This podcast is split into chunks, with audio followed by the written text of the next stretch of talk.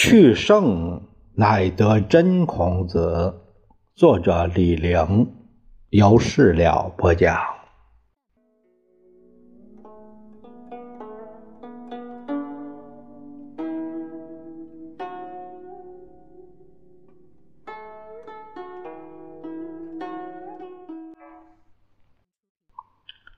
我们这一节讲一下，就是读一下李陵教授的，呃，第十，他这个就是第十部分吧。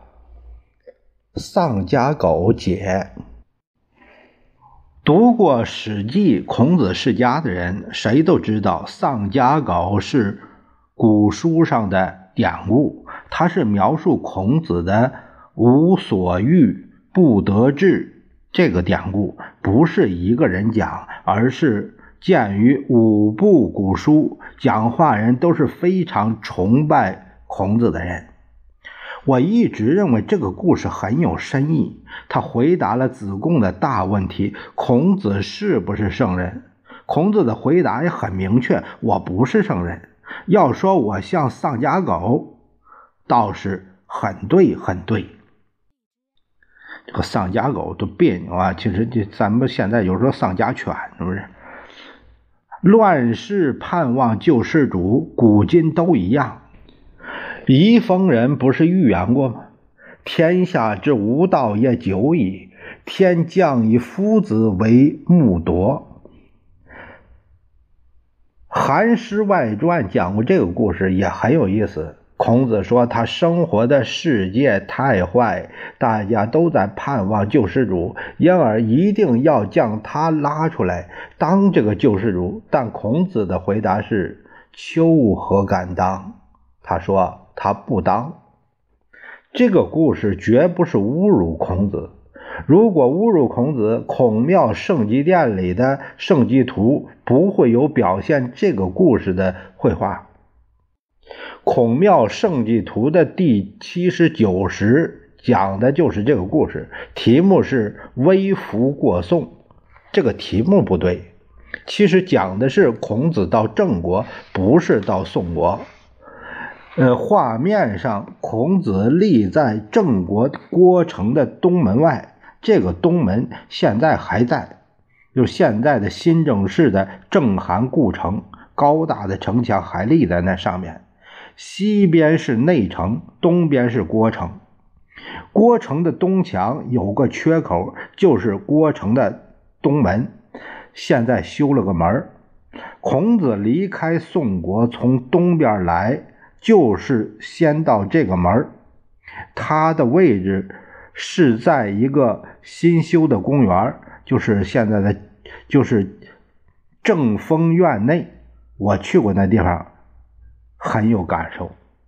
孔府收藏的彩绘本圣迹图，它的题目比较原始。这个题目很有意思，是做累累说圣图。累累就是累累若丧家之狗，这个累累代指丧家之狗。说圣是解释圣人，其实。他是以丧家之狗自况，用这个比喻解释他为什么拒绝圣人的称号呢？我在北大讲《论语》，把讲义印成书，是以丧家狗为题。原因很简单，因为它是夫子之道，最能反映孔子的真实遭遇。有些人不看书，也不看我印的封面上的话，上来就骂。他们骂错了地方。他们说：“你为什么标新立异呢？”我说：“请你读读《史记》，看看《圣迹图》。我没任何发明。”他们说：“你为什么要把古人讲的丧家之犬改成丧家之狗？”我说：“请你读读古书的原文，原文就是丧家狗。”他们说。你为什么要把丧家之狗的“之”字去掉？我说，请你读读古书的原文，原文就是丧家就有丧家之狗，也有丧家狗。他们说，丧家之狗或丧家狗，那个“丧”字应该读平声，意思是无家可归的狗。而是死了人正在办丧事的人家的狗。我说不对，就算对又怎么样呢？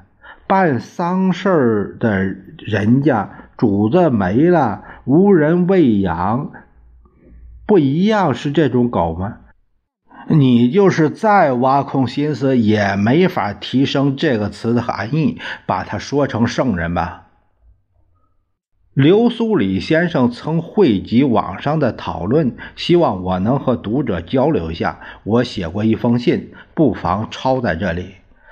这个，这下面是，呃，这个信的内容。苏里兄，昨天在电话里，你问网上对“丧家狗”一词有争论，呃，我是什么看法？你知道，我是不大看网的。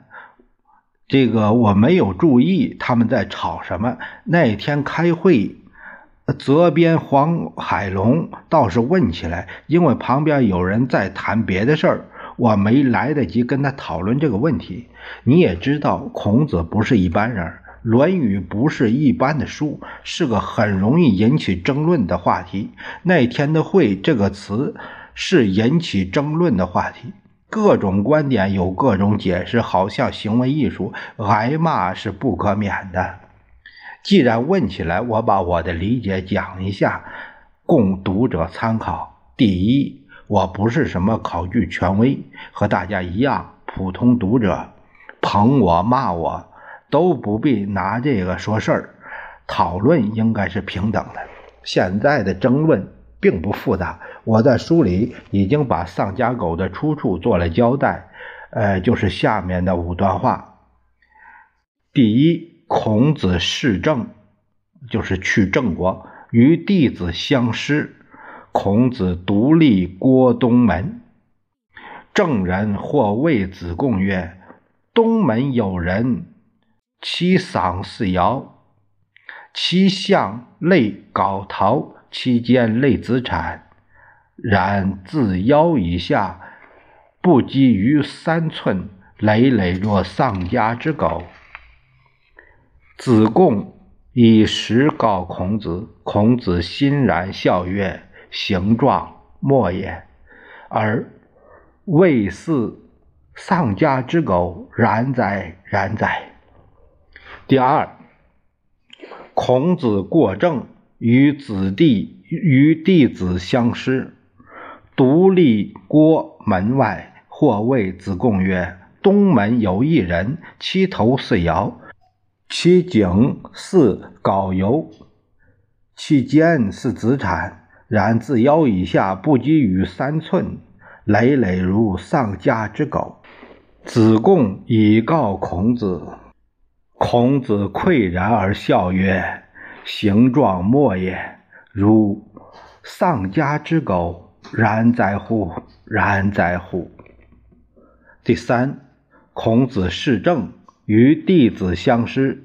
孔子独立正东门，证人或问子贡曰：“东门有人，其头似尧，其颈似皋陶，其肩类子产，然自腰下不及于三寸，累累若丧家之狗。”子贡以告孔子，孔子欣然笑曰：“形状莫也，如丧家狗，然哉然哉。”第四，孔子弑政，与弟子相失，独立东郭门外。或人谓子贡曰：“东门外有一人焉，其长九尺有六寸，和睦陇桑。”其头似尧，其颈似皋陶，其肩似子产，然自腰以下不及余者三寸，羸若如丧家之狗。子贡以告孔子，欣然而叹曰：“形状莫也，如丧家之狗，然乎哉！然乎哉！”第五，孔子出魏，这个魏是错，出郑之东门。逆孤不清，孤不子清曰：“二三子使车壁，有人将来必相我者也。”治之。孤不子卿亦曰：“二三子引车壁，有圣人将来。”孔子下步，孤不子卿迎而视之五十步，从而望之五十五步。故子贡曰：“是何为者也？”子贡曰：“次之师也。所谓鲁孔丘也。”孤不子清曰：“是鲁孔丘于？”吾故闻之。子贡曰：“次之师何如？”故不子清曰：“德尧之桑，舜之墓，禹之井，皋陶之会。从前视之，昂昂乎，似有王者啊！从后视之，高坚若脊，循循，故得之。”转广一尺四寸，此为不及四圣者也。子贡虚然。孤不子清曰：“子何患焉？污面而不悟，狭惠而不积，远而望之，累乎若丧家之狗。子何患焉？”子贡以告孔子，孔子无所辞。独此丧家狗耳，曰：“丘何敢乎？”子贡曰：“污面而不悟，狭惠而不积，是以知之矣。不知丧家狗何足此也？”子曰：“赐。汝独不见夫丧家之狗欤？既怜而果。”不习而祭，故望无人，亦欲失之。上无明王，下无贤方。王道衰，政教失，强凌弱，众暴寡。百姓众心，莫之纲纪。世人故以丘为欲当之者也。丘何敢乎？这个。李陵教授他摘抄了这个孔子《论语》中的五段，每一段他就是说有一个出处，《史记·孔子世家》这个第一段，这个还有第二段是白虎通义的寿命，第三段是论衡古象，第四段是孔子家语的困世，第五段是出自。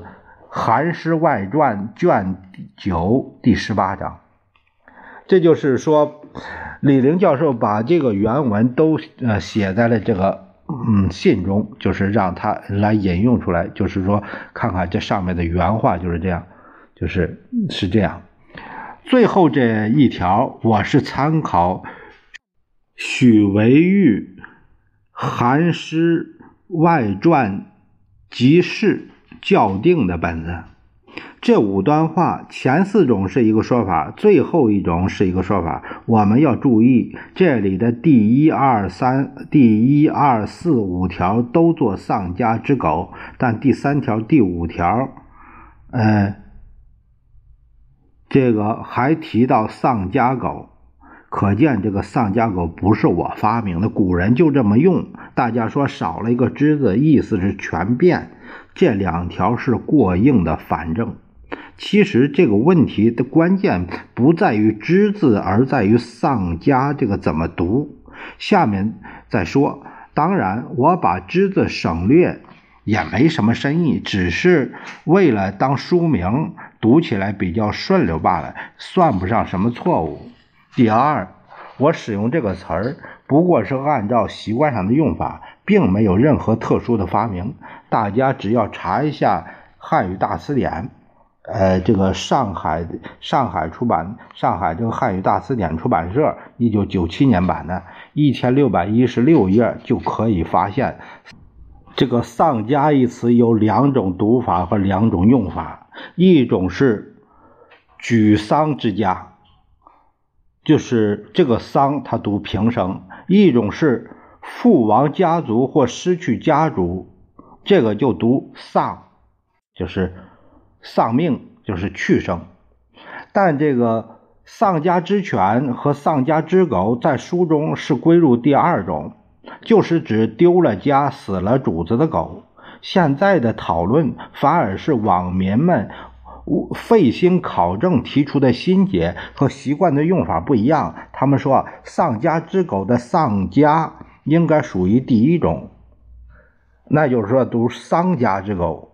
丧家之狗那有什么？既然有不同的说法，咱们可以讨论一下。好在我已经呃提供了古书的原文，用不着费太多的口舌。第三，这个汉语大词典的读法当然也可以商榷。现在大家讨论，我们可以重新检查一下古书中的词例。第一，当沮丧之家讲的这个沮丧之家讲的这个丧家，这个丧家。汉语大词典引的是严氏家训风操，呃，还不是最早。汉书游侠传提到这个设亲阅事宜，为主人愿受赐矣，即供饮食。设独不饱，乃在官物，从宾客至往至丧家为。官敛劳来必葬，其周吉待人如此。后人有抵有毁社者曰：“奸人之雄也。”丧家子即时刺杀言者，比他更早。汉代肯定有这种说法用法，但十三经里没有见到这种用法。丧家。是指死了人的家啊，这个丧家子即食刺杀言者，就是这个丧家就是死了人的家。第二就是当家族父王，呃，讲的这个丧家，这个丧古书中的例子很多，这个家和国往往相提并论，如。灭国丧家，嗯，破国丧家，败国丧家，倾国丧家等等，不胜枚举。这种例子中的这个“丧”这个字，它做动词，“家”是丧的宾语，表示失去家。《礼记·礼运》提到。故为圣人为知之知礼之不可以已也。故坏国丧家亡人，必先去其礼，是年代较早的例子。第四，丧家狗的出典第五条和前四条不一样，它们都是汉代旧说，很可能各有来源。前四条史公的引用最早，更早的来源不清楚。第五条更早的来源也不清楚。两种说法，我是兼存一说，没做详细讨论。读者提问题很合理，我把我的想法做一点老实的交代。首先，我要说的是，韩英当然比司马迁早，但两种说法，谁早谁晚不一定。过去，卞伟家常说。如果甲书早于乙书，甲书同于乙书，乙书就是抄甲书的。这种方法不一定可靠。其实还有他们共抄某书或分抄不同传本的可能。我们不能说司马迁就是抄韩英，呃，这在古书体例的研究上有很多反证。更何况他们的这个说法差距比较大，比如向者明，司马迁做证人，韩英做孤步子卿就不一样，细节描述也很不一样。我的看法是抄的可能几乎没有。其次是孤步子卿是赵简子身边的相者，在古代相家中很有名。不仅见于战国时期的《荀子·飞象》，也见于《论衡》的《古象》等篇。赵简子他始建于《左传》昭公二十五年。孤不子卿见孔子，从时间看没问题，有这种可能。但孔子没去过晋国，只去过郑国。韩英的说法，项家的色彩太浓，可能是古代项家的传说。从情理上讲，他的说法反不如司马迁的说法更可信。司马迁把这个故事放在孔子六十岁上。当时孔子正好路过郑国，郑国才是孔子去过的国家。姑不子清是赵人，如果说他是特意上郑国会孔子，恐怕不可靠。还有，我们都知道司马迁历览皇家藏书，所见多广，后人引用皆遵此说，这种说法是不容忽视的。我的书对于丧家犬、这丧家狗的这个出典，只引述不考证，原意是为了，呃，避免啰嗦。我没想到，呃，现在会有这种热闹。有人认为我是故意回避《韩诗外传》，回避古诗中的易读奇解，那是求之过深。如果真是这样，干嘛我还抄《韩诗外传》呢？呃，又一个，还有一点，顺便说一句，《史记·孔子世家》累累若丧家之狗，集解呃引王肃的说法：丧家之狗，主人哀荒，不见饮食，故累然而不得意。孔子生于乱世，道不得行，故累然不得志之貌也。下面的引文就是上引《韩诗外传》这条注文，我没提，倒是值得注意。我认为王肃的根据就是《韩诗外传》，他的话很清楚，“丧家之狗”主要是形容孔子不得志，呃，不是骂他。我想大家争论这个词儿，主要在于他是死了人的家里的狗呢，还是没了家的狗这个问题。下面再讨论，我想这里并没有什么了不起的分歧。王素的话似可理解为前一种含义，即如此解，呃，也还是无法改变故事的基本含义。丧家狗是死了主子，因而无人喂养的狗，其实也就是无家可归的狗。我在书里没有第五条引文做详细考证，只是表达了我的宽泛的理解。这是我考虑不周的地方，特别是对问题的敏感性估计不足。现在就细节展开讨论，当然是好事儿。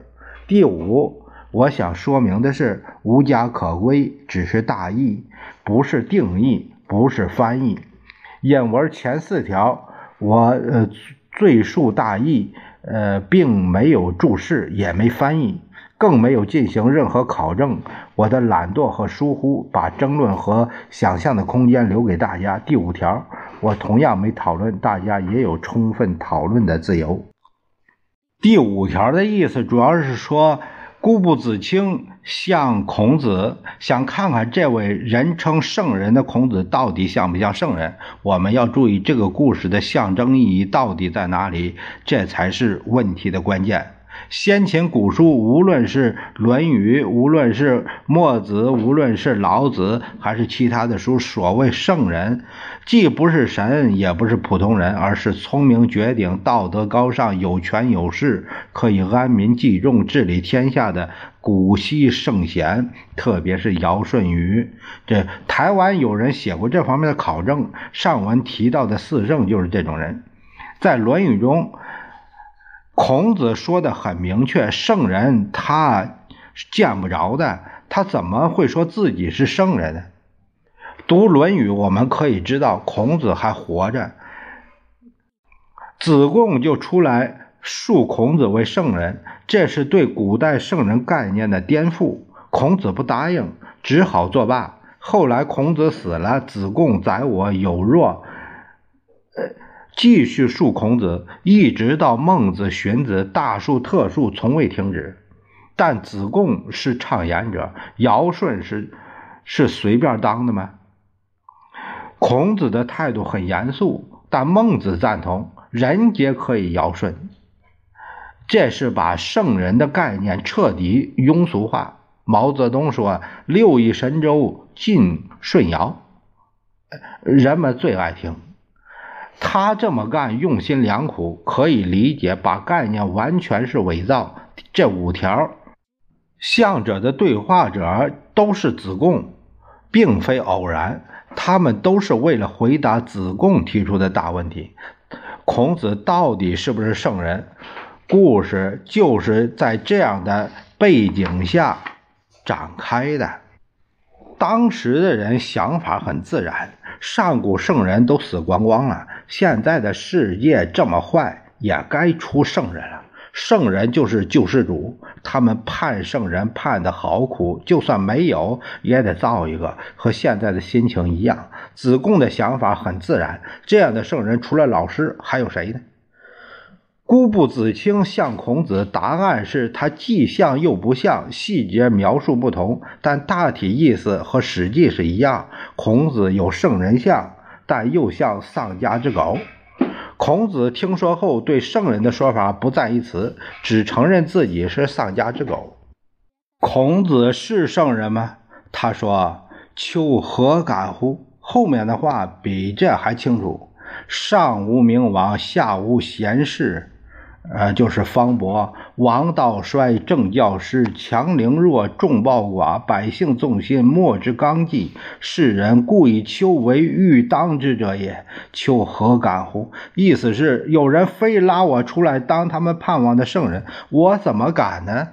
这是对子贡的正面回答，他的态度和《论语》是一致的。至于丧家之狗的说法，原文虽然没有“然哉”等字，但是。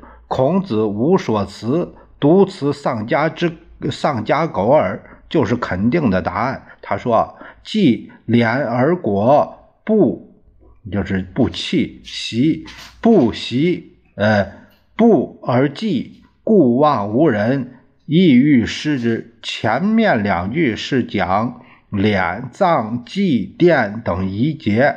后两句是讲家里人都死了，没人喂狗，只好把狗放掉。诗这啊，应该应该读迟。这段话当然是讲办丧事但丧家之狗是指家里人死光，狗没了主子，这种没了主子只好放掉。呃，让它到外面流浪的狗当然是无家可归的狗，死了主子的狗和无家可归的狗一点矛盾都没有。如果大家还不满意，那读下面一段话：当此之时，若失水之鱼、丧家之狗，行不胜意，言不出口，安能干当世之物，处人主之危？是足以戮狂，简而增陈垢。这是夏侯湛呃底仪收入丁福宝的全晋集卷六九。湛他是西晋初年的人，他离汉不远。上面的丧家之狗与失水之鱼互文，丧家的丧字显然是动词，说成举丧之家的狗显然不通。历代诗文的用法也都是当动词解，不能说是犯了不可饶恕的错误。更何况举丧之家的狗是什么意思呢？他能给美圣帮什么忙呢？什么狗都是狗，狗不是骂孔子，只是比喻。古人的这个比喻，再怎么解释也变不成圣人。这三个字太厉害！当年崔东壁见了，马上是心惊肉跳，破口大骂。他不想想司马迁是什么人？他是孔子的崇拜者啊！司马迁讲了这个故事，怎么就成了千古罪人呢？更何况这是两汉的旧说，韩英讲，班固讲，王充也讲，难道他们都是千古罪人？研究古书都知道，崔东壁不仅有护圣伪道的偏见，而且在方法上也有很大的主观随性。考证的外貌遮不住味道的动机。顾颉刚先生对他的味道有批评，呃，可惜在古书体例的研究上仍嫌不足，在方法上还不能突破宋代到清代的引文反正法。变伪学本身现在也是怀疑对象，这里没工夫多谈。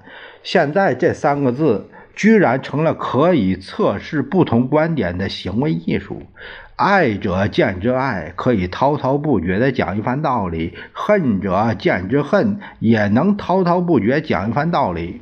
古人想不到啊！最后，我想说一句：我用丧家狗做书名。不是骂孔子，不是比自己，只是为了说明孔子的真实遭遇，知识分子常有的遭遇。我很同情他的遭遇，他有精神，有理想，谁都不否认。问题是精神无所托，理想无所欲，这是事实陈述，不是为了给孔子抹黑。啊，有人说啊，就是孔子有这个精神家园，不需要找，或者是孔子有精神啊，现实世界没精神，当然也没有什么精神家园，这也是诚心抬杠、胡搅蛮缠。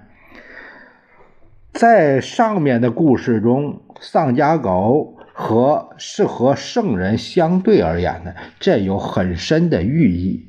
孔子宁认丧家狗，不认圣人。是他清醒的地方，大家可以想一想，从大方向想一想，哪个说法更贴切？我把这个故事翻出来，目的是不是为了挑起争论，是为了理解孔子。我不觉得颠沛流离的孔子，就比死后冠以各种头衔的孔子更少了光辉。我喜欢的是那个活生生的孔子，不是泥塑木胎的那个端坐在孔庙里受人膜拜的孔子。我的目的是要彻底破除历代崇圣美圣的虚伪说法，还孔子以本来面目。这有什么不对吗？这里有个解释，我说的孔子是历史上的孔子，真实的孔子。有人说历史上没有真相。有也不知道，根本没办法复原，这都是借口。历史学的认知困境，本来只能提醒我们如何控制自己在历史空白处的想象，而绝不能成为信口雌黄的依据。古人说：“山川而能语，相师面如土；肺腑而能语，医师实无所。”无头公案不等于推理小说。宋词《洗冤录》讲的什么呀？开棺验尸、考古干什么呢？就是把已经失去的东西再端到你的面前。这些手段都有局限性，没错。但你要胡说八道，说不定就撞在他枪口上，他可以马上让你闭嘴。一个历史学家不管为了什么目的，难道可以用信仰感情来替代历史真实吗？我的观点很明确，也很简单：孔子是个可怜可爱的丧家狗，不是本来意义上的圣人。我是拿他当人来解来理解，不是当圣来崇拜。要骂尽管骂，不用拐弯抹角。我没有崇圣的心情，对我来说，圣人才是骂孔子。我和很多人的文化立场不同，他们的反应很正常。对于崇圣者，我只能说，你把圣人强加给孔子，训诂学的考证帮不了忙。署名是李陵，二零零七年四月二十九日。我们通过这篇丧家狗的解啊，这个李陵费了不少的这个，呃，为了争为了辩解这个事儿啊，他费了不少的这个文墨和口舌，就是一再的想解释清楚，引用了不少这个各方面的典籍其中的话，啊，来向这一些，呃，甚至说崇圣心理的这些人，啊，来向他们啊摆一些证据。就是说，呃，和他们就是说把证据摆在这里，你们怎么说是你们的事儿。这样，我们可以看到李陵教授为学为人的这种品质啊，这才是真正的学者啊！我很钦佩他。我们下一节会下一篇就是咱咱们那时候是诵读纵读《论语》，咱们下一篇就是讲到横读《论语》。下一节我们再聊。